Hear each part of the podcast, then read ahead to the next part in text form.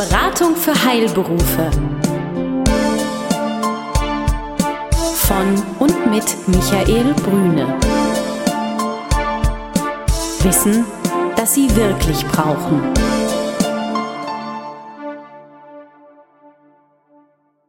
Guten Tag, meine Damen und Herren. Hier ist wieder der Podcast der Beratung für Heilberuf und ich freue mich heute sehr, wieder bei Herrn Dr. Schlegel sein zu können. Herr Dr. Schlegel ist Rechtsanwalt der ETL-Gruppe und heute in Berlin. Sonst sind Sie ja immer gerne in Köln, aber heute in Berlin. Und ich freue mich sehr, dass Sie Zeit haben und dass wir uns über das Thema Gewerberaum Mietvertrag unterhalten können. Herzlich willkommen, Herr Brüne, freue mich auch. Ganz herzlichen Dank. Der Gewerberaummietvertrag oder wir können ihn auch Geschäftsraummietvertrag nennen, weil vielleicht der eine oder andere Arzt dann sagt, was habe ich mit Gewerberaum zu tun, aber ich glaube, das ist der juristische Begriff, der dahinter steht, hat ja verschiedene Risiken in sich, die gar nicht so bedacht werden. Sie sagten im Vorgespräch, Herr Dr. Schlegel, es fällt vielen leichter, einen Mietvertrag zu unterschreiben, ähm, als ein Leasingvertrag für ein Auto. Äh, der Mietvertrag äh, beinhaltet aber häufig, äh, nehmen wir mal den Fall, dass wir 2000 Euro Miete zahlen und eine zehnjährige Miete haben, da sind wir ganz schnell bei ähm, über 200.000 Euro Verpflichtungen, die wir eingegangen sind, von den Nebenkosten mal ganz zu schweigen. Ähm, und da sagen Sie, wir müssen genau einen Mietvertrag, einen gewerblichen Mietvertrag prüfen, damit der Mieter zumindest die Risiken kennt und das wollen wir uns heute näher anschauen. Was fällt mir ein, wenn ich an einen Mietvertrag denke? Ähm, zunächst einmal, wenn ich Vermieter bin, dann gucke ich mal ins Internet. Werde ich da fündig, Herr Dr. Schlegel? Ich glaube ja.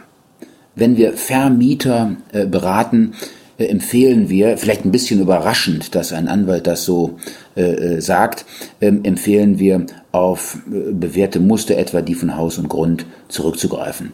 Ähm, da ist unserer Einschätzung nach ein qualitativ äh, durchaus beachtliches äh, Material zu finden. Da muss man äh, nicht zum Anwalt gehen. Das kostet unnötig Geld. Beim Mieter sieht das anders aus. Der Mieter äh, hat sie ja in der Regel nicht in der Hand, den Vertrag äh, zu entwerfen. Er bekommt einen Entwurf vorgelegt und ähm, da äh, sehen wir in der Tat ja einen Beratungsbedarf des Mieters, was den Inhalt des ihm vorgelegten Entwurfs angeht.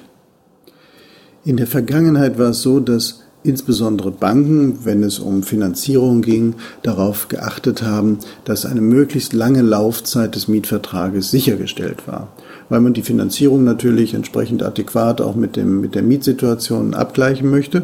Alles verständlich, alles nachvollziehbar. Empfehlen Sie das heute auch noch? Äh, Im Grundsatz ja. Eine langfristige Bindung ist äh, ähm, leicht einsehbar von Vorteil. Und Sie haben auch zu Recht angesprochen, dass die Banken im Rahmen der Finanzierung großen Wert darauf legen. Die Frage ist nur, wie, wie äh, gewährleiste ich äh, diese Sicherheit durch eine lange Laufzeit, während es früher üblich war, 10 Jahre, 15 Jahre, 20 Jahre fest abzuschließen, empfehlen wir heute die Formel 4 mal 5. 4 mal 5 heißt, wir haben zunächst eine feste Laufzeit von fünf Jahren und dann äh, wird dem Mieter zugestanden, dreimal wiederum jeweils fünf Jahre zu verlängern, wenn er dies wünscht. Das heißt, ein Maximum an Flexibilität auf Seiten des Mieters, andererseits aber auch Sicherheit äh, für einen Zeitraum von bis zu 20 Jahren.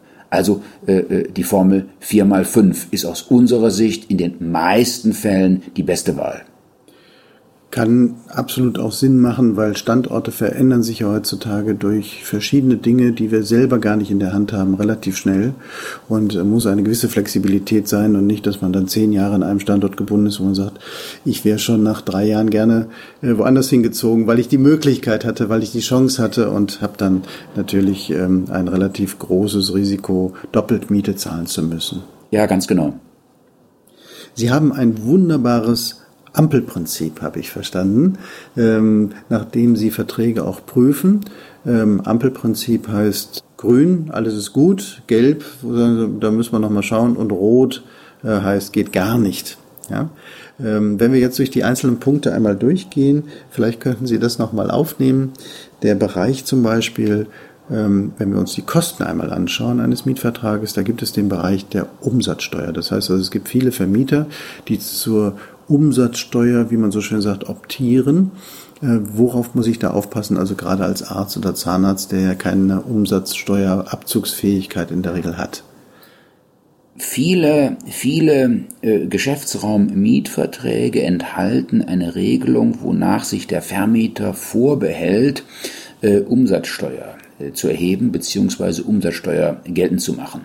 Ähm, das ist speziell für die von Ihnen angesprochenen ähm, Berufsgruppen bzw. Angehörigen der Heilberufe ein Riesenthema, denn man stelle sich vor, der Vermieter äh, optiert auf die Umsatzsteuer, dann bedeutet das auf einen Schlag eine Erhöhung der Miete des Mietzinses um 19 Prozent aktuell.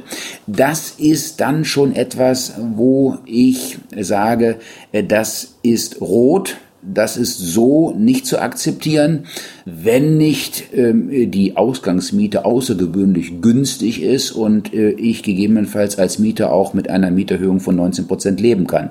Das ist dann aber auch schon wieder ein anderer Fall.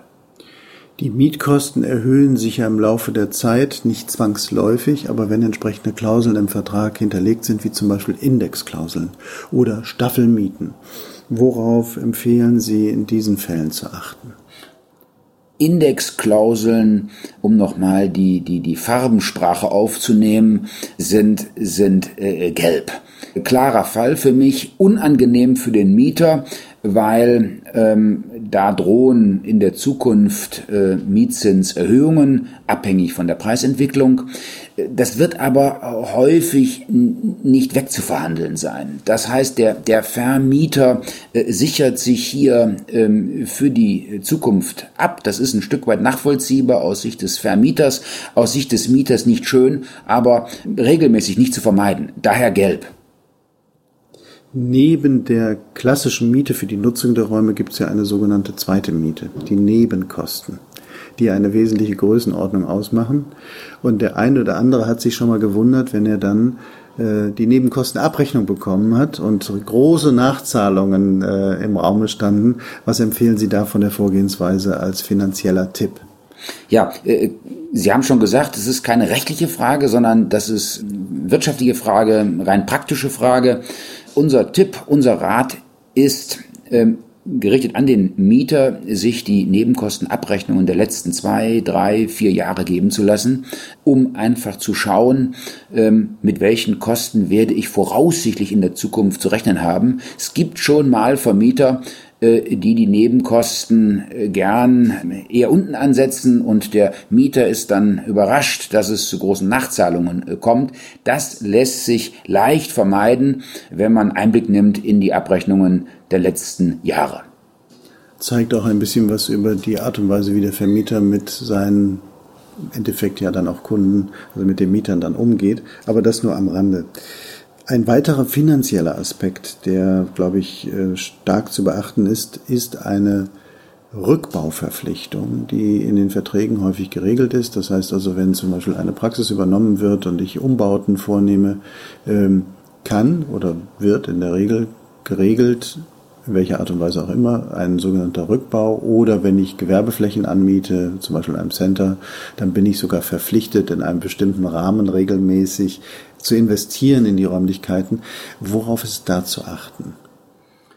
Das, das ist ein, ein Fragenkomplex, den man, den man einzelfallabhängig betrachten sollte. Sie haben es angesprochen, äh, in Arzt- und Zahnarztpraxen durchaus üblich, dass ähm, wenn, wenn dort der Geschäftsbetrieb äh, neu aufgemacht wird, dann erfordert das doch ähm, auch einen gewissen Aufwand an Ein- und Umbauten. Und ähm, da lässt sich durchaus mit dem Vermieter regeln, was geschieht, äh, wenn eines Tages die Räume wieder verlassen werden. Es muss ja nicht zwingend zu einem Rückbau äh, kommen. Unter Umständen ist der Vermieter sogar ganz froh, dass sich bestimmte Ein- und Umbauten nunmehr in den Räumlichkeiten befinden, die sich dann im Falle einer Weitervermietung auch wirtschaftlich verwerten lassen. Also ähm, das kann man wirklich nur für den Einzelfall exakt äh, sagen. Da muss man sich die Immobilie anschauen und muss gegebenenfalls auch in Abstimmung mit dem Vermieter eine für beide Seiten befriedigende Lösung suchen. Das heißt also, wenn ich in dem Moment erkenne, dass ich eine Wertsteigerung für diese Immobilie mit meinen Umbauten ähm, erbringe, dann wäre es töricht, eine entsprechende Rückbauverpflichtung in die Verträge aufzunehmen, weil dann habe ich eine schlechte Verhandlungsposition in ein paar Jahren, weil ich weiß ja nie, mit wem ich dann verhandle äh, eines Tages, wenn ich wieder ausziehen möchte. Ja, das, das sehe ich so, genau. Ein weiterer Bereich, ähm, wir gehen ein bisschen weg jetzt von den finanziellen Aspekten, äh, mehr in Richtung des Standortes. Es gibt äh, so etwas wie Wettbewerbsklauseln in Verträgen. Das heißt, Wettbewerbsklauseln regeln, ja, bin ich alleine am Standort oder nicht? Ist das eine gelbe oder eine rote oder eine grüne Klausel? Ja, erfreulicherweise hat der Bundesgerichtshof in, in jüngerer Zeit mieterfreundlich entschieden, dass der Vermieter ohne Zustimmung des Mieters äh, nicht einfach weitere Mitbewerber dann äh, in räumlicher Nähe äh, ansiedeln darf.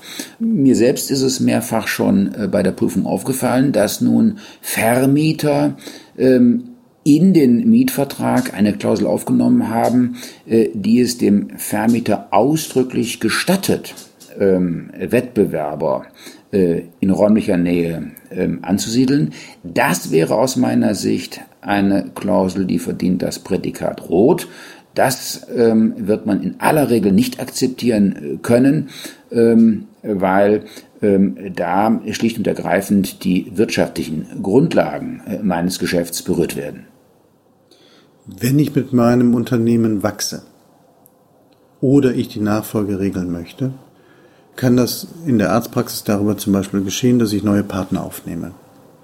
Partner, die aus Finanzierungsgründen häufig auch in den Mietvertrag aufgenommen werden wollen und sollen und müssen.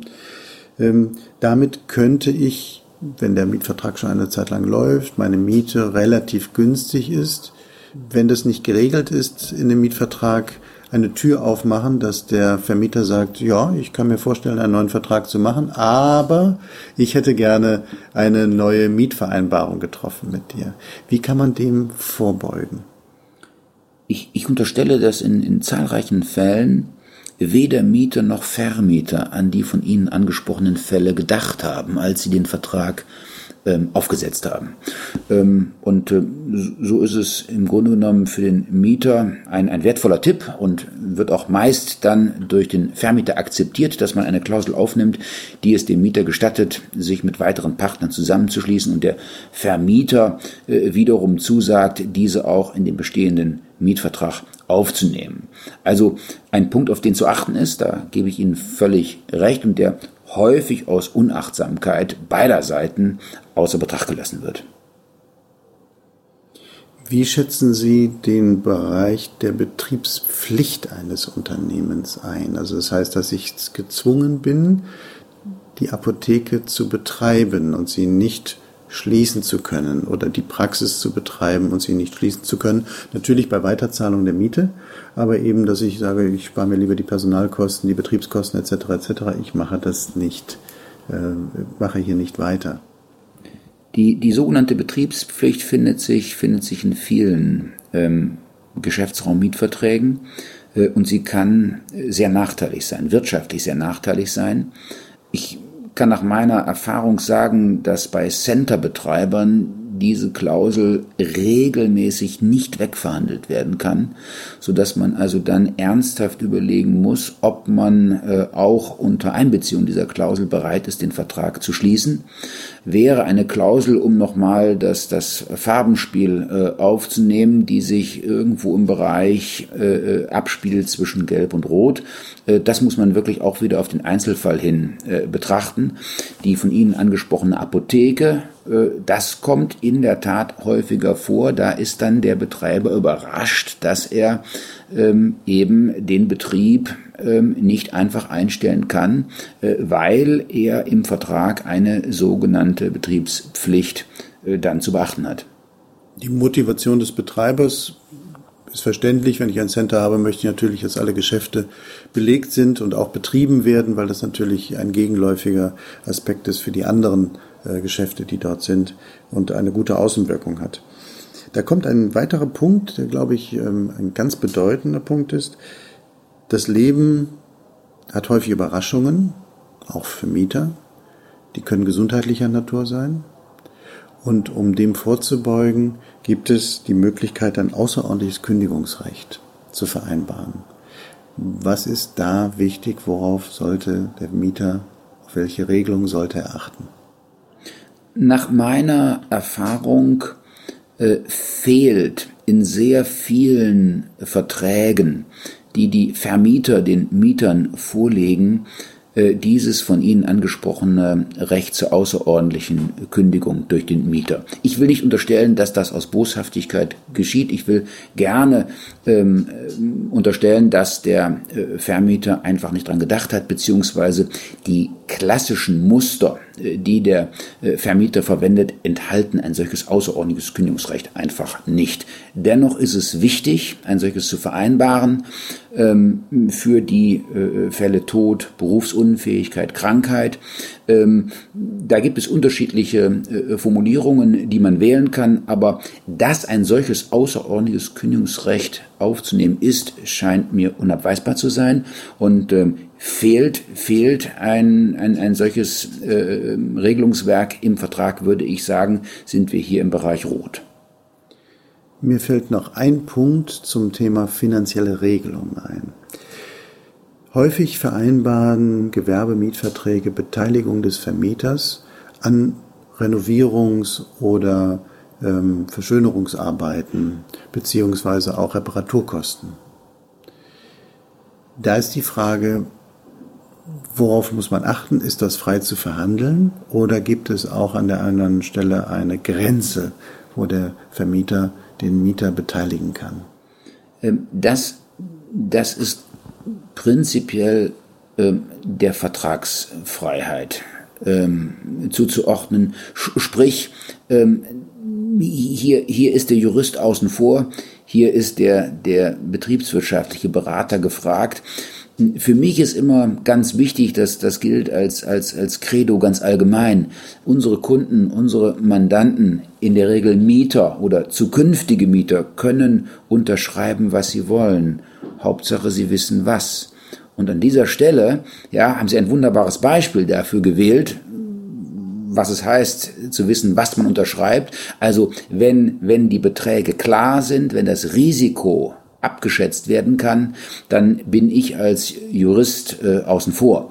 Ähm, wichtig ist aber, dass die Klauseln so unmissverständlich formuliert sind, so transparent sind, dass ich als Mieter das angesprochene Risiko so genau wie möglich kalkulieren kann.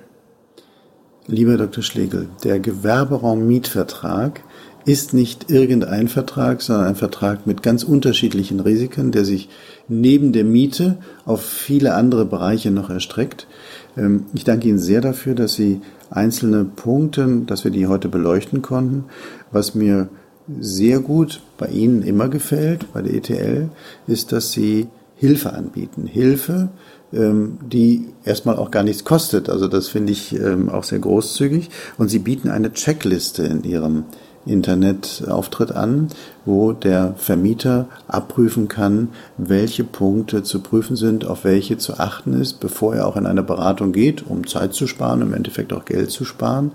Und die würden wir, liebe Hörer, auch in unserem äh, Vorspann nochmal ganz kurz den Link dazu beifügen, dass Sie diese Checkliste auch schnell finden können.